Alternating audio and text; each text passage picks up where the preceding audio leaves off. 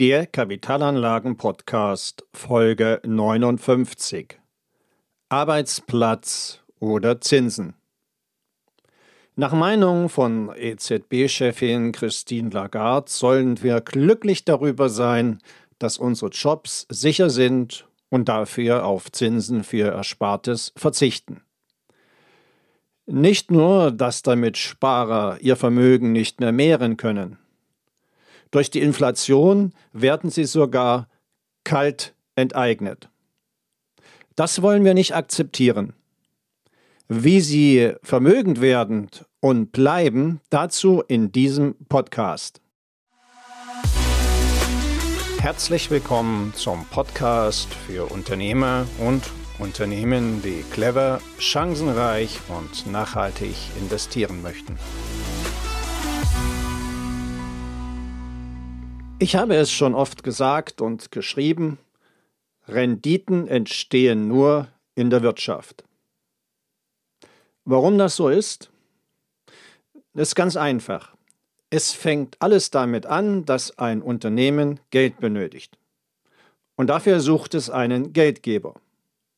Und um einen solchen Geldgeber zu finden, bietet es diesem Geldgeber finanzielle Anreize zum Beispiel laufende Zinszahlungen für das geliehene Geld. Diese Form der Finanzierung heißt Fremdkapital. Das Charakteristische an diesem Fremdkapital ist, dass das Unternehmen trotz der Kreditaufnahme in den Händen der Eigentümer bleibt. Es gibt aber auch Alternativen zur Unternehmensfinanzierung. Welche Alternativen gibt es? Die Alternative zum Fremdkapital besteht darin, dass sich Geldgeber direkt am Unternehmen beteiligen. Und dazu verkauft das Unternehmen Anteile, zum Beispiel in Form von Aktien. Diese Form der Finanzierung heißt Eigenkapital. Der Unterschied zur Finanzierung mit dem Fremdkapital bei Aktien werden die Geldgeber Miteigentümer. Diese Miteigentümer bekommen allerdings keinen festen Zinssatz.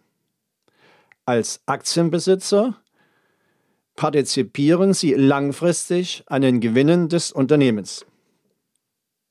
Zwischen diesen Möglichkeiten für ein Unternehmen Geld zu beschaffen gibt es noch eine Reihe anderer Möglichkeiten. Diese sind aber immer nur eine Mischung aus den beiden Varianten Fremdkapital, also Kreditaufnahme oder Anleihe, oder Eigenkapital, zum Beispiel Aktie. Zusammengefasst kann man also sagen, Wertpapiere wie Aktien dienen dazu, Unternehmen mit Geld, also mit Liquidität, zu versorgen. Was aber nun motiviert die Geldgeber, ihr Geld Unternehmen zu geben. Den Geldgebern reicht es keinesfalls, wenn das Unternehmen nur schwarze Zahlen schreibt. Die Geldgeber erwarten eine Rendite auf ihr Geld. Und die beträgt je nach Branche bis zu 20 Prozent. Was passiert, wenn diese Renditen nicht erreicht werden?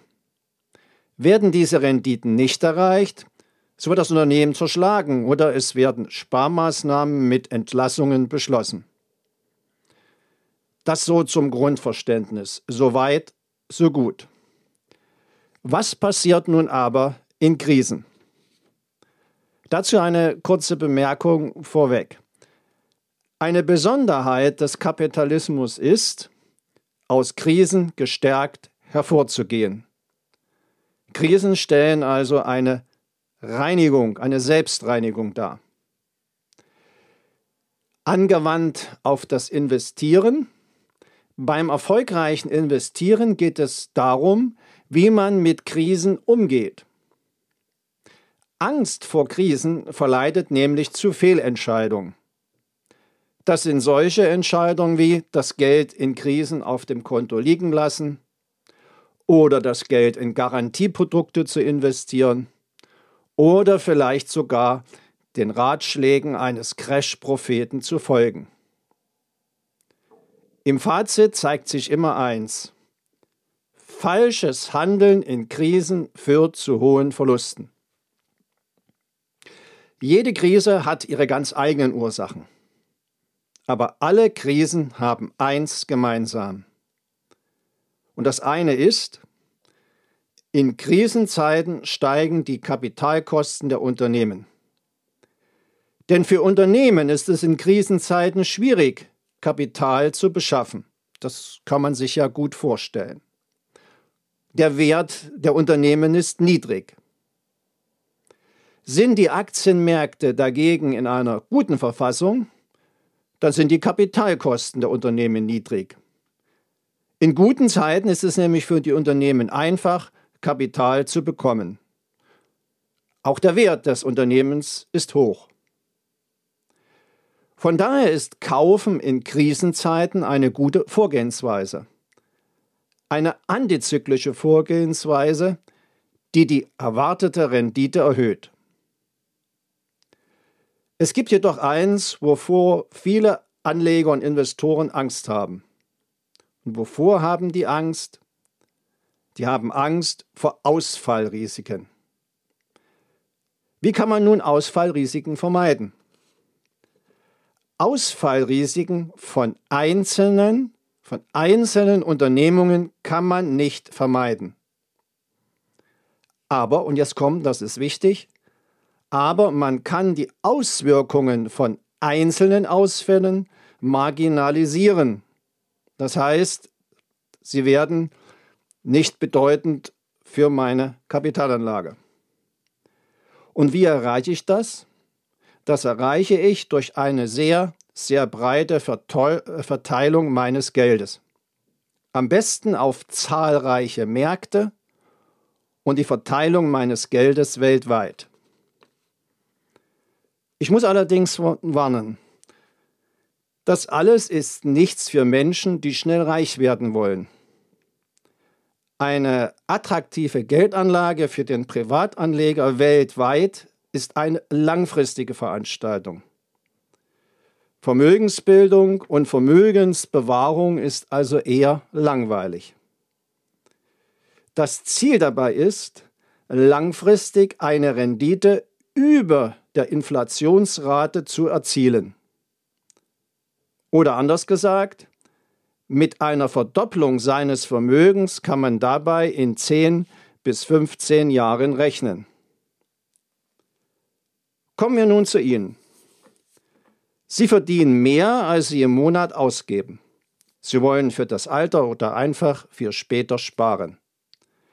Jetzt liegen ein paar Tausende Euro auf dem Konto, aber die dortige Verzinsung ist entweder deutlich unter der, unterhalb der Inflation oder sie ist null, beziehungsweise Sie müssen sogar Negativzinsen, sprich Verwahrgebühren, darauf bezahlen.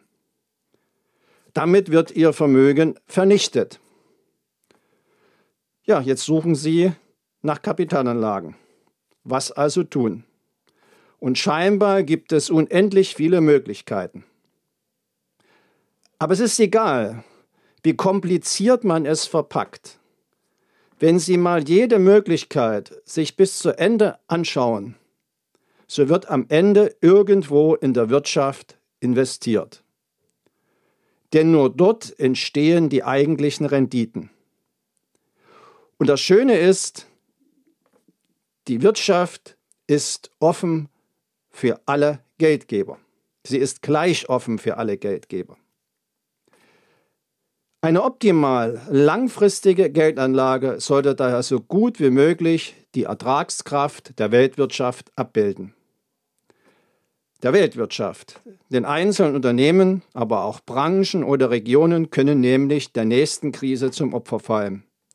Denn wer weiß zum Beispiel, ob in zehn Jahren Autos noch in Deutschland gebaut werden.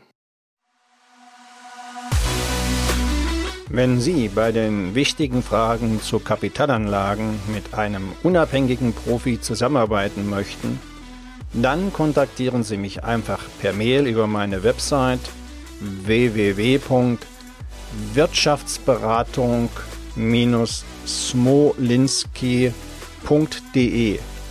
Den Link dazu finden Sie auch in den Shownotes. Danke.